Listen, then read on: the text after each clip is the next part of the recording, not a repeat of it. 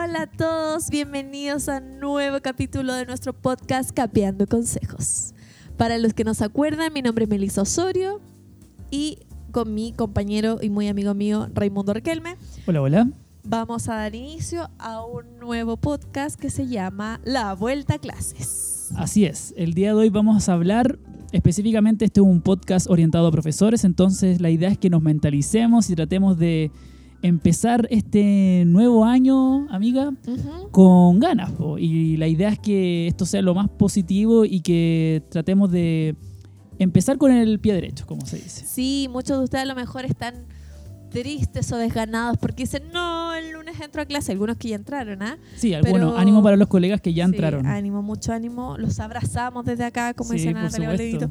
Pero eh, la idea es que en este espacio eh, seamos profesores que no estén desganados por entrar a Por clases, supuesto. sino que estén más motivados que nunca, con muchas ideas.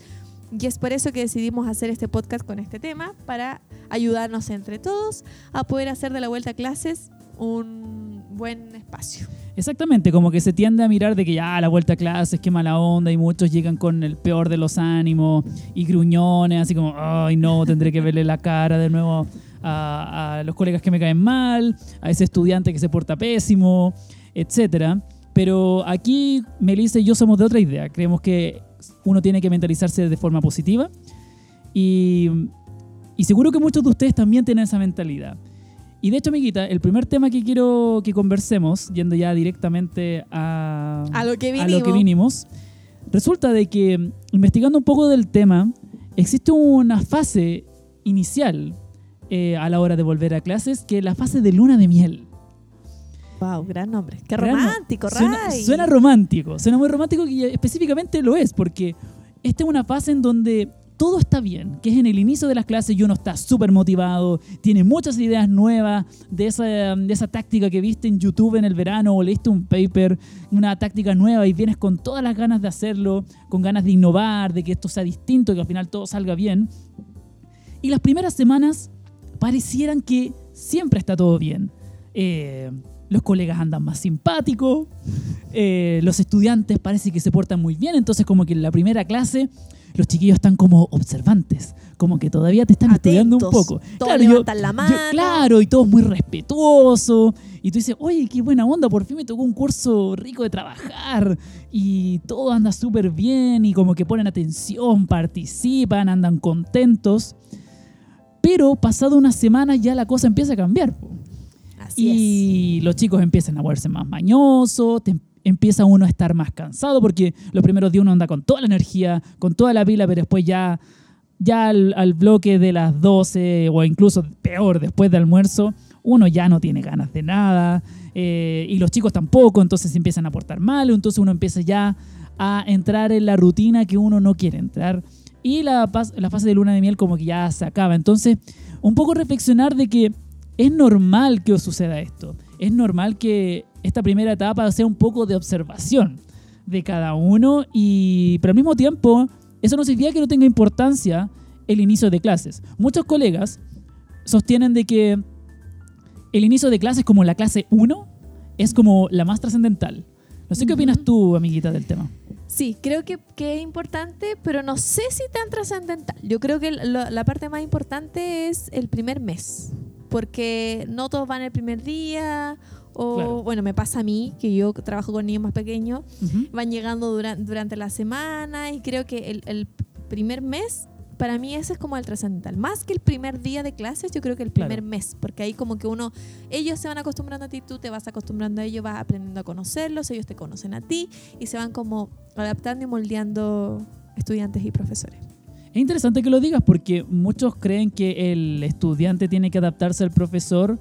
Aquello es una cosa creo que es 50 y 50. O sea, hay que, obviamente hay unas cosas que son fundamentales tuyas y como que obviamente uno se afirma en eso, pero también hay cosas que uno tiene que entender del grupo y también hay ciertas dinámicas de las personas porque estamos trabajando con personas finalmente, entonces hay que entender que cada grupo es diferente, que eh, en mi caso que trabajo con media, el primero A no es igual al primero B, tienen No. otras actitudes, tienen otros códigos, otros gustos.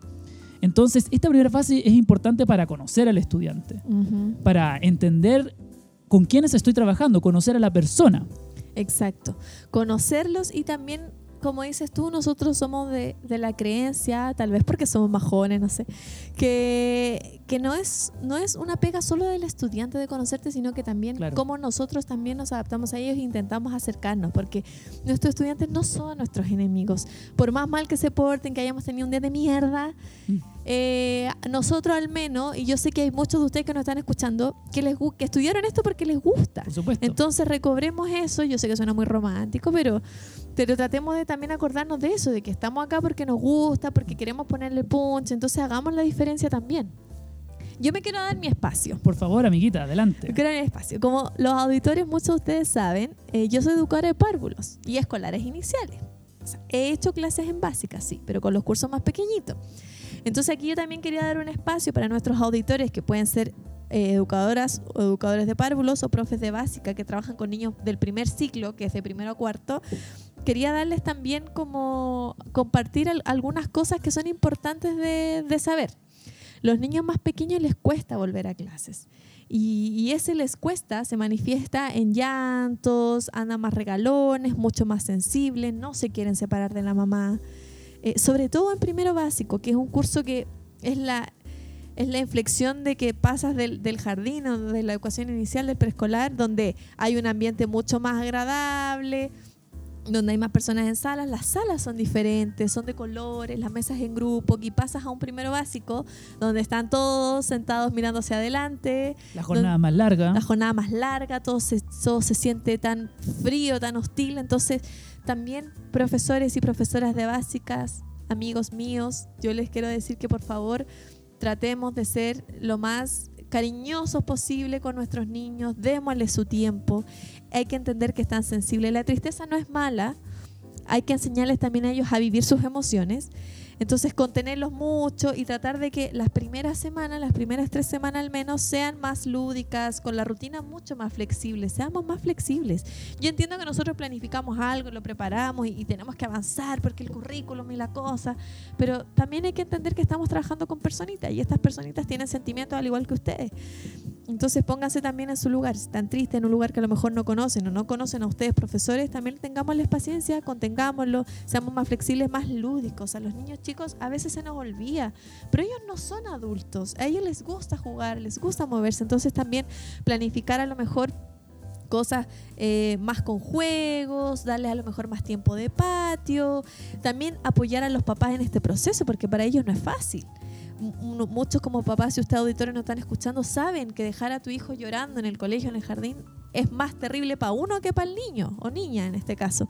Pero, pucha, tratemos de eh, anticiparlos, anticiparlos y decirles, ¿sabes qué? Te voy a venir a buscar, o tal persona te va a venir a buscar después de la colación, después del recreo, eh, vamos a estar en la casa juntos, eh, no te preocupes, eh, vas a estar bien, porque también tienen que entender que el colegio o, el jardín es un lugar seguro. Cuando uno se devuelve con el niño a la casa, lo que le está enseñando es inseguridad, inseguridad de que a lo mejor algo malo va a pasar y que por eso no tenemos que ir a la casa.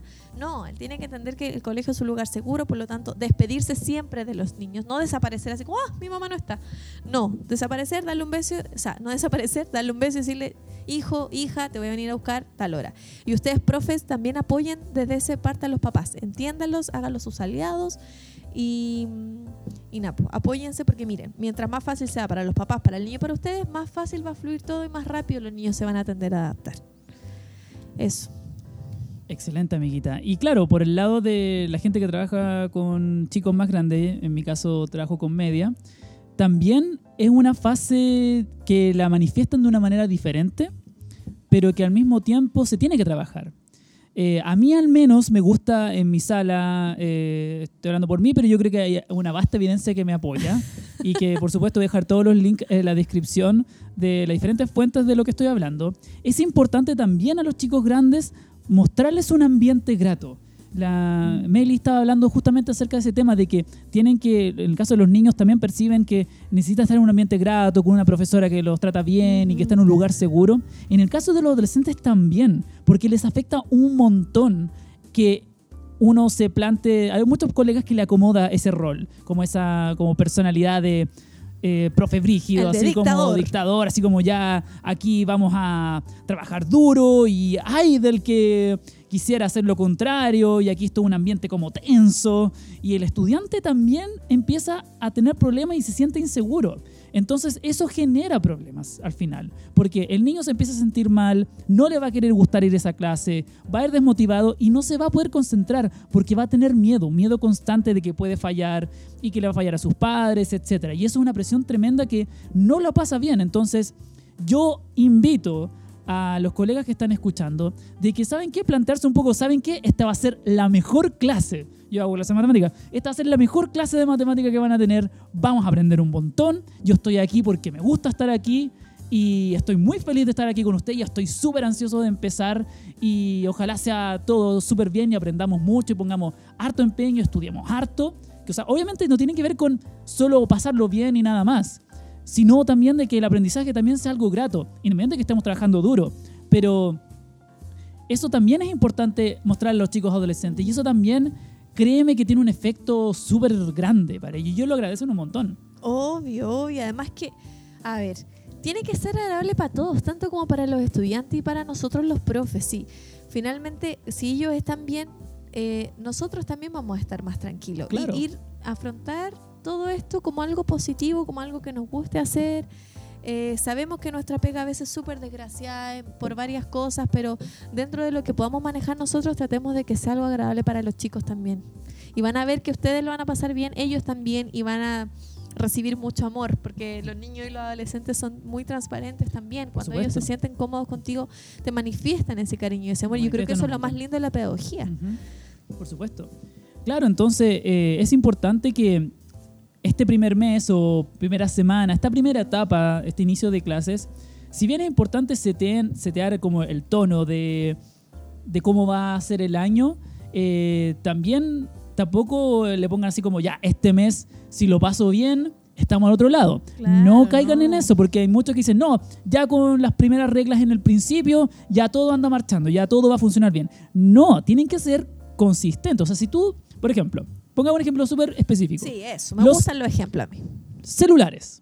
Puede que a mí no me gusten los celulares, entonces, profesor, voy a decir en la primera clase, no me gustan los celulares en clase, así que tengo una caja a disposición donde ustedes tienen que colocar sus celulares todo el tiempo. Entonces tú eres súper claro al decirlo.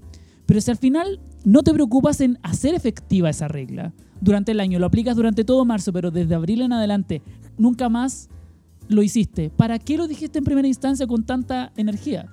Entonces, si hay reglas que son para ti trascendentales, tú tienes que ser constante a medida de que va pasando el año.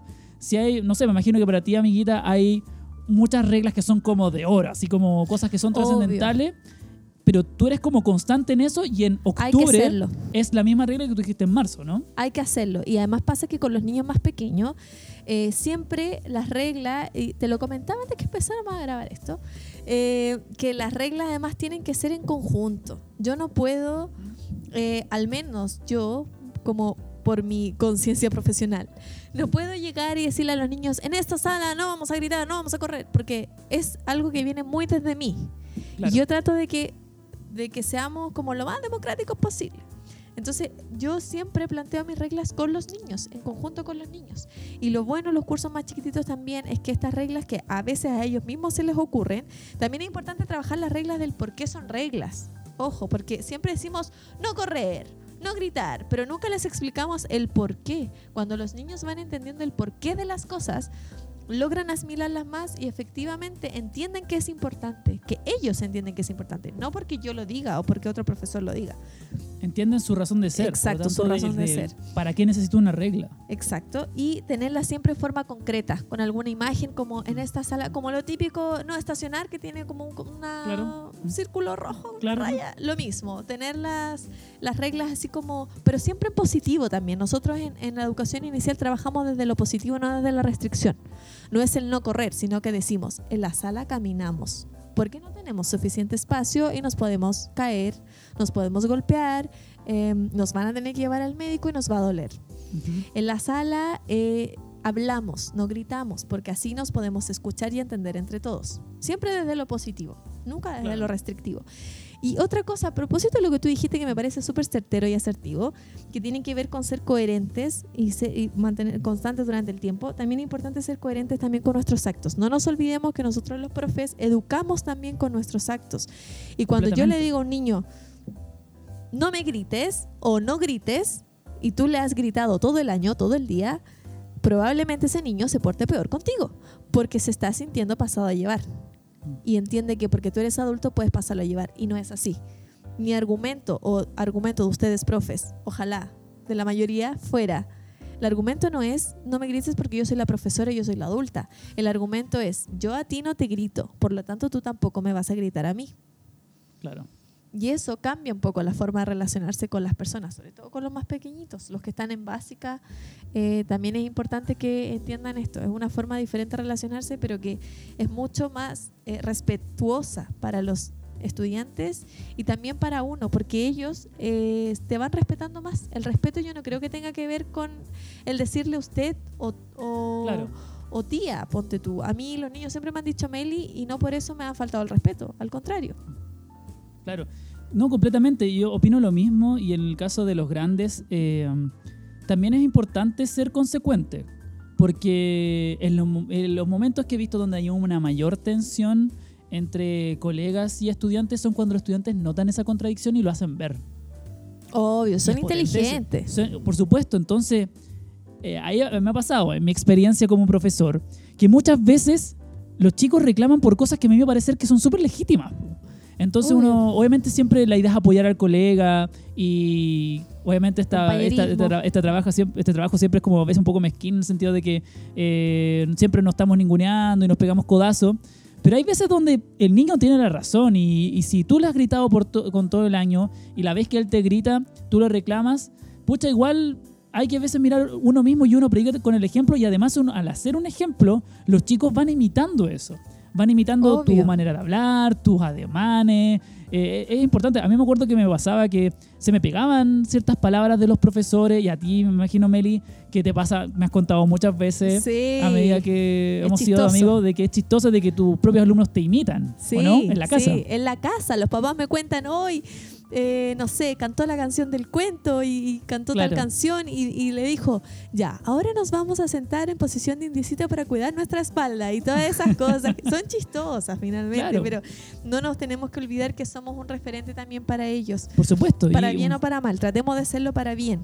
Esa Entonces, es la idea. tú no le puedes decir, no sé, a los más grandes, oye, no usen teléfono si tú estás toda la clase con el teléfono. O sea, es verdad. también tengamos criterio en las cosas que les pedimos a nuestros estudiantes.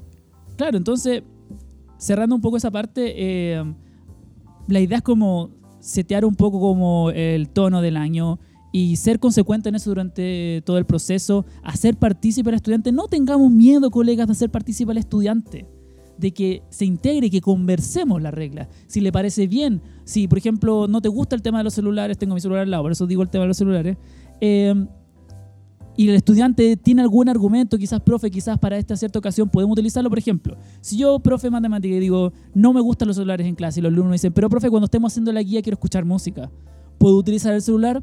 Ya, ok, se puede conversar. Ya, tal vez en ciertos casos voy a permitirlo si quieren escuchar música mientras están haciendo la guía de ejercicio o haciendo otra cosa o están pintando, lo que sea. Entonces, no tengan miedo en abrir esas reglas. Obviamente hay cosas que uno dice, ¿sabes qué? Esta parte no, no me parece, pero vayan conversando un poco porque así mismo el estudiante se siente parte de la clase de que eh, es un ambiente donde él puede participar y créanme que eso va a traer beneficios en su relación con los estudiantes y también en los resultados en el aprendizaje. Amiguita, aparte del el ámbito como de el manejo de grupo, que se habla mucho, de la actitud, no solamente estamos con personas, sino también estamos rodeados de un ambiente en la clase, en un espacio. Por supuesto, yo te contaba que nosotros, bueno, las que son educadoras de párvulo, van a entender esto. O sea, espero. Eh, hay una metodología curricular ¿Ya? en educación inicial que se llama Rey Emilia, que trabaja por medio del arte. Pero eso no es porque lo traigo a colación, lo traigo por colación, a colación porque su em, principal exponente es Loris Malaguzzi. Y Loris Malaguzzi eh, propone que el espacio es el tercer educador. Por lo tanto, el espacio, es decir, la sala que es el espacio más cercano para los estudiantes y donde pasan la mayor parte del día, debe ser un espacio que promueva el aprendizaje y que sea para ellos eh, cercano e identitario.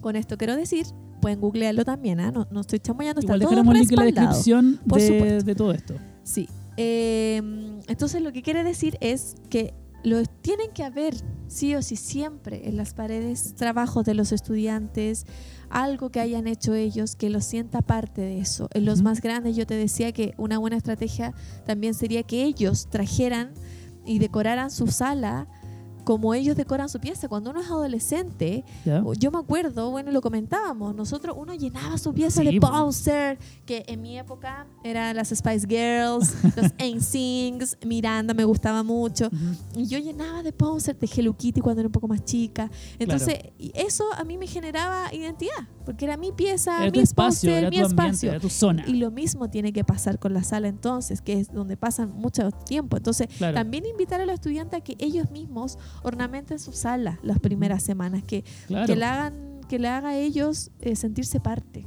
Claro, que se sientan como en casa, de cierta forma. Sí, De que sientan un ambiente grato. Eh, claro, también, eh, como dices tú, es una, la parte del espacio, es algo que nos acompaña toda la vida. Sí. Es importante, en nuestra casa la decoramos, le ponemos ciertas cosas, ciertos cuadros. Eh, yo hasta el día de hoy me gustan también mucho los posters de música y cosas así, o de manera diferente, pero cuando, claro, cuando tenía 15, 16, también llenaba mi pieza. En mi caso no era de Miranda ni Justin Bieber, pero era de no. Slayer, de Kiss, de Pantera, de todas las bandas que me gustaban cuando era adolescente. Entonces, claro, eh, tal vez no vas a tener un póster de Metallica en tu sala, o tal vez sí, si puedes abrir ese espacio sería bueno. Sí. Sería bueno porque eh, los chiquitos también, que son más grandes, también necesitan ese espacio. Y pucha, eh, es importante que a lo mejor su dibujo o algo así se sientan más cómodos y eso le va a influir también en su aprendizaje. Sí. Entonces, claro, uno después reclama, pucha, ¿por qué me rayan las mesas? Me ponen esas cosas porque también quieren ver algo que los identifique. Y ojo, si te están rayando las mesas, porque los cabros quieren rayar. Ponles, empapélales la pared con papel craft Claro. y que ahí hagan sus grafitis, sus dibujos. Y, a ver, Claro. también tenemos que eh, dejar de ser tan restrictivos con todo y abrir también espacio y hacer cosas diferentes. Yo siento que a veces nos da mucho miedo hacer cosas diferentes, Sí. pero hay que atreverse. Hay mucho... Y si no funciona, no funciona, está bien, no lo haces más, pero bueno, ¿qué puede pasar? Tampoco es tan grave. Claro. Eh, y, y los que tienen jefatura de curso también en, en lo- en los colegios tienen diarios murales. Sí. Que esos diarios murales siempre están muertos con Sí, información sí, del siempre. colegio. Siempre. Traten de darle otro giro, a lo mejor algún tema de interés para ellos, cosas de sexualidad. Ojo que en los colegios poco y nada se habla de sexualidad, es un tema tabú. Todavía. Y siempre se En habla año súper 2020 sigue desde lo tabú. biológico. Entonces, a lo mejor hay, hay temas que ellos tienen dudas, cosas, no sé, llenarles de información de su interés o de bandas, de cosas entretenidas que ellos también se vayan apropiando. A lo mejor que ellos, no sé, decoren en el diario mural de forma que ellos quieran que tengan una temática, no sé, que ellos en el consejo de curso se organicen, pero que también vayamos abriendo espacios a ellos, porque siempre nosotros como profe decidimos todo por ellos. Ellos también pueden decidir eh, por ellos claro. mismos.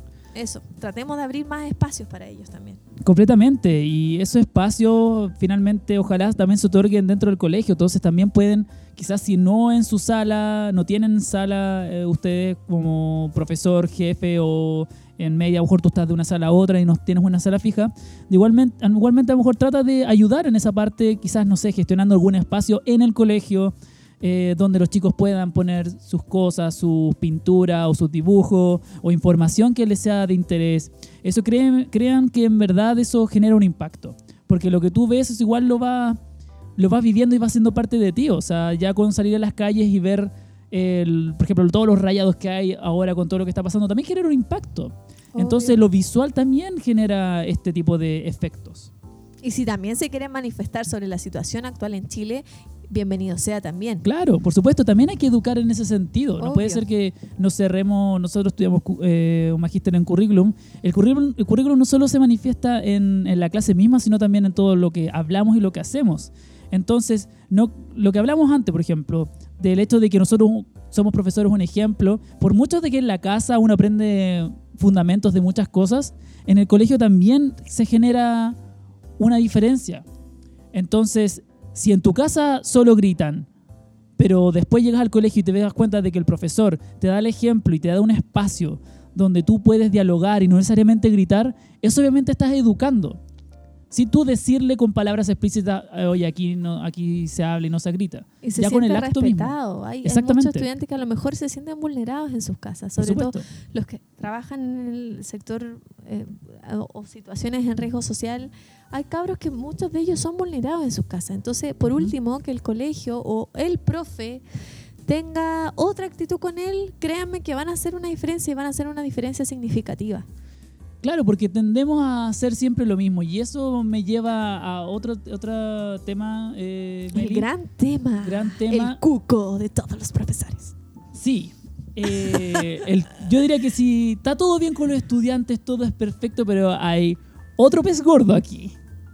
Los apoderados. Los aparatos. Chun, chun, chun. Acá habremos por un rodeo de tambores. yo en esta parte voy a poner como un teclado así como de baja, así como súper aterrador. Eh, claro, obviamente nosotros tendemos a ver a los estudiantes como enemigos y si no, a los apoderados como enemigos. Porque claro, ellos son los que reclaman, ellos son los que te amenazan con una denuncia a la Superintendencia de Educación eh, y te denuncian con lo peor del mundo y que te puede hundir y en otros colegios todavía pasa y está pasando, me parece muy terrible, también los amenazan físicamente. Eh, Ujú. eso pasa en Chile, de que a colegas los amenazan con golpearlos a la Sí. salida si es que no le ponen un 7 a su Sí, hijo. Eso es algo que pasa. es común. Entonces, claro, no es fácil trabajar. Si ya no es fácil trabajar con los propios niños, imagínense trabajar con adultos que están a cargo de esos niños. Em, entonces, es importante trabajar con ellos desde el principio también estas cosas. Conocer a tus apoderados. Sé que hay apoderados son medio fantasmas. Me pasa como profesor y a ti te en pasa todos también. lados, a mí también me pasa. Que hay apoderados que los ves con suerte dos veces al año. ¿Con cuál es la reunión de apoderados? Si es que algunos ni se dignan a aparecer. Mientras Es más grandes, créeme que cada vez llegan menos. Que son más problemas. Claro. Entonces, ¿qué hacer, Meli, con los apoderados en esta primera etapa? Eh, yo siempre he sido la idea de que nuestros apoderados no son nuestros enemigos. Completamente. Eh, yo creo que hay que hay que ser aliados estratégicos de nuestros Por apoderados. supuesto. Y eso se consigue eh, con habilidades blandas, es decir, eh, manifestarles siempre una disposición de ayuda. Cuando ellos te traen un problema, un reclamo, no tú alterarte con ellos. Exactamente. Bajarle el perfil, decirle, te entiendo y voy a tratar de ayudarte y efectivamente ayudarlo. Ay, papá, a mí me pasa mucho. Yo en entrevistas personales con ellos eh, les doy hartas sugerencias, hartas estrategias concretas Claro. de qué hacer en la casa. Completamente. Y después resulta que ellos van viendo que funcionan, te ven a ti como una ley y dicen, ay, qué bueno, esta profesora, este profesor me, me va a ayudar. Y, llegan Sí. de nuevo Sí, Todo es a- a- in- increíble ese impacto a que decirte otra, a decirte más Mm. cosas, que necesitas más ayuda, Mm. porque también, chicos, a nadie nos, enseñan a ser padres ni madres, a nadie le enseñan a ser profe, esto es algo que se va aprendiendo con la experiencia, entonces, claro, a nadie tampoco le enseñan a ser padre, y a lo- algunos tienen muchas, muchas dudas, no saben cómo actuar, están Claro. complicados, que el hijo está rebelde, también traten de, de ser un apoyo para ellos, en la medida en que uno se muestra como un apoyo y con disposición de ayudarlos, eh, eso también va a generar eh, eh, otra disposición en ellos y te van a ver a ti de otra forma. Otra cosa, cuando tenemos niños problemáticos, problemáticos lo digo súper entre comillas, por si acaso, o intensos, que siempre están en Sí, todos los niveles. Ese estudiante que dicen, sabe.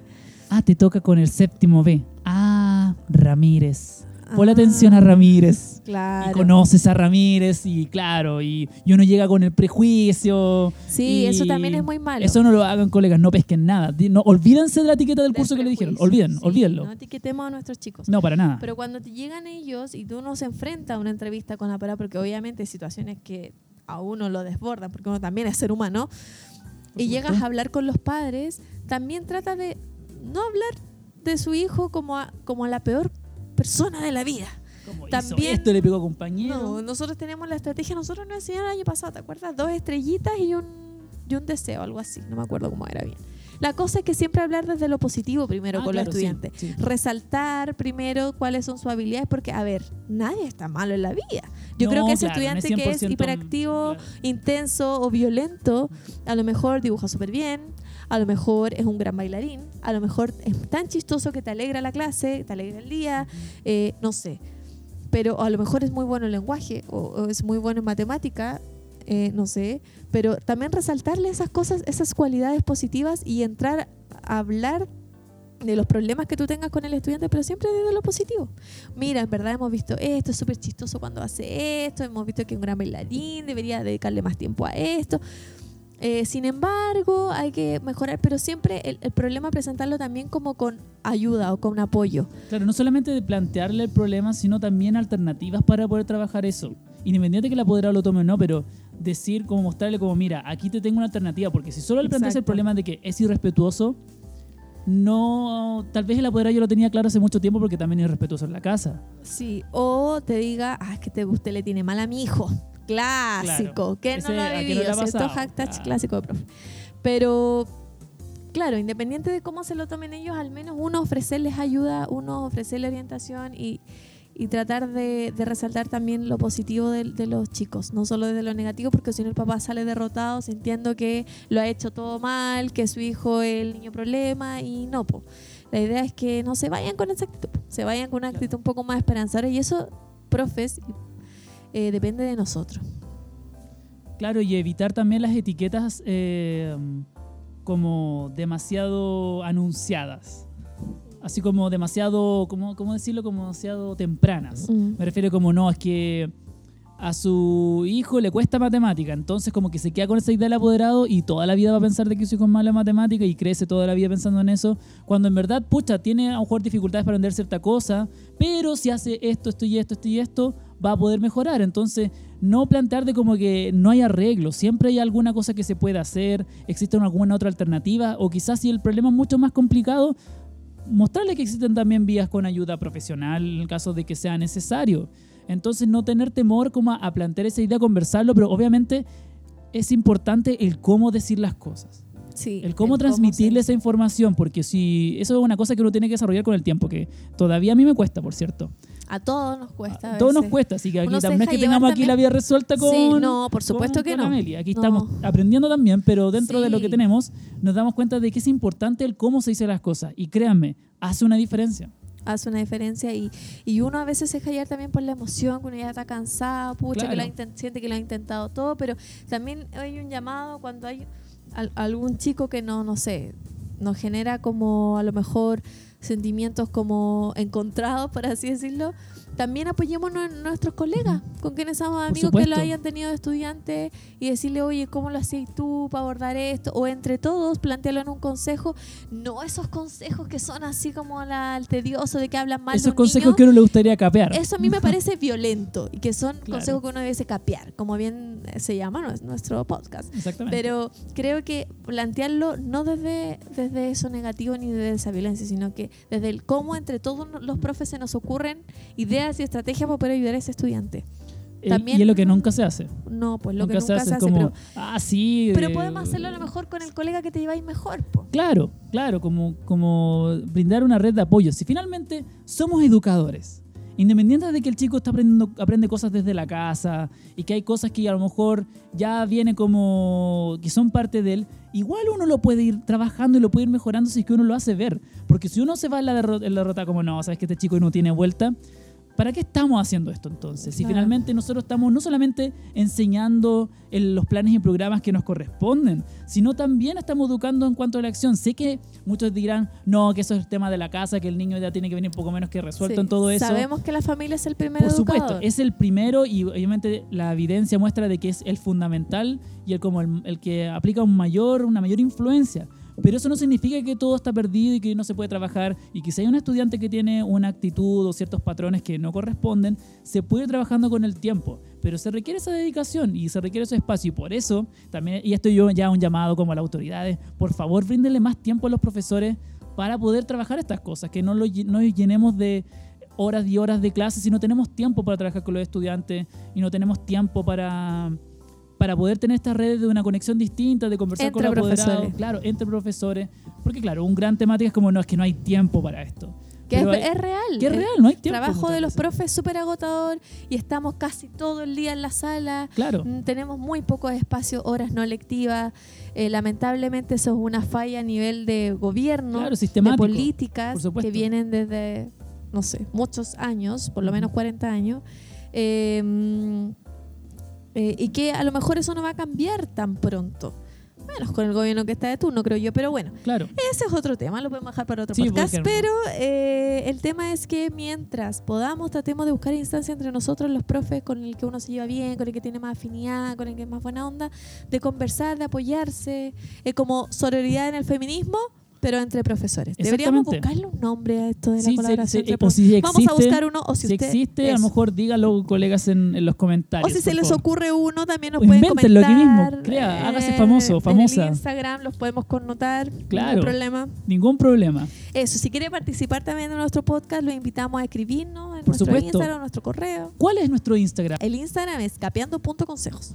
Y el correo es capeando consejo. Capeandoconsejos arroba gmail.com. Nuestro Facebook se llama Capeando Consejos. Perfecto. Eh, así que nos pueden escribir en todas esas plataformas. Si se le ocurre un nombre de sororidad, pero entre profes. Sería un muy eh, buen término. para no mm, quitarle al feminismo algo que es súper propio de la entre mujeres. Eh, perdónenme las feministas que me están escuchando, pero eh, era para hacer un símil de que se entienda. Claro, como de que se entienda. Eh, así que eso, nos pueden escribir, recuerden nuestras redes sociales si quieren participar, si se les ocurre un tema, si tienen alguna duda, inquietud, consulta, direnos palta y tomate, para eso no estamos, pero para todo lo demás nos pueden escribir. Por supuesto, todos los links van a estar en la descripción para que puedan acceder a todo esto. También están nuestros Instagram personales, también van a estar todo en Ah, la sí, descripción. Tu Instagram personal, profesor Rayado. Sí, profe Rayado. El mío es Melicina, para los que quieran. Cualquier cosa nos pueden escribir. Y si tienen otras estrategias o otro, otras ideas que ustedes Cosas que tengan hayan pasado. con respecto al inicio de clases, por favor coméntenlo. La idea es que este año 2020 mentalícense, colegas, en que sea el mejor año. Por el favor, año, sí. quitemos y normalicemos la positividad Sí, en, la en el ámbito, en y el ámbito escolar, porque, pega. claro, eh, tanto mi gran amiga Melissa como yo somos muy entusiastas y amamos lo que hacemos y nosotros llegamos con toda la energía del mundo a trabajar. eh, y claro, eso a veces genera como, ¿y estos locos dónde salieron? Pero normalicemos, normalicemos el hecho de que nos gusta hacer lo que hacemos y Sí. vivámoslo. Entonces también, eh, también se los digo a los que están estudiando pedagogía, que nos estén escuchando, también eh, eh, uno puede enfrentar el mundo laboral independiente de todo, de toda la mierda que viene. Es importante también enfrentarla con una actitud distinta. Sí. Eso. ¿Algo que agregar, amiga? Nada que agregar por ahora. Listo, entonces agradecemos su atención. Cualquier cosa nos escriben, quédense atentos al próximo capítulo que saldrá en dos semanas más. Si hay cualquier recomendación, nosotros estamos atentos. Así que muchas gracias Sí, por estamos escuchar. siempre revisando nuestras redes sociales, así Por que supuesto, escríbanos ahí. por favor. Eso. Un gran abrazo. Nos despedimos a todos, que tengan una muy linda tarde y muy Sí. lindo año inicio escolar. Muy lindo regreso. Suerte Abrazos. a todos, un abrazo desde acá. Chao. chau.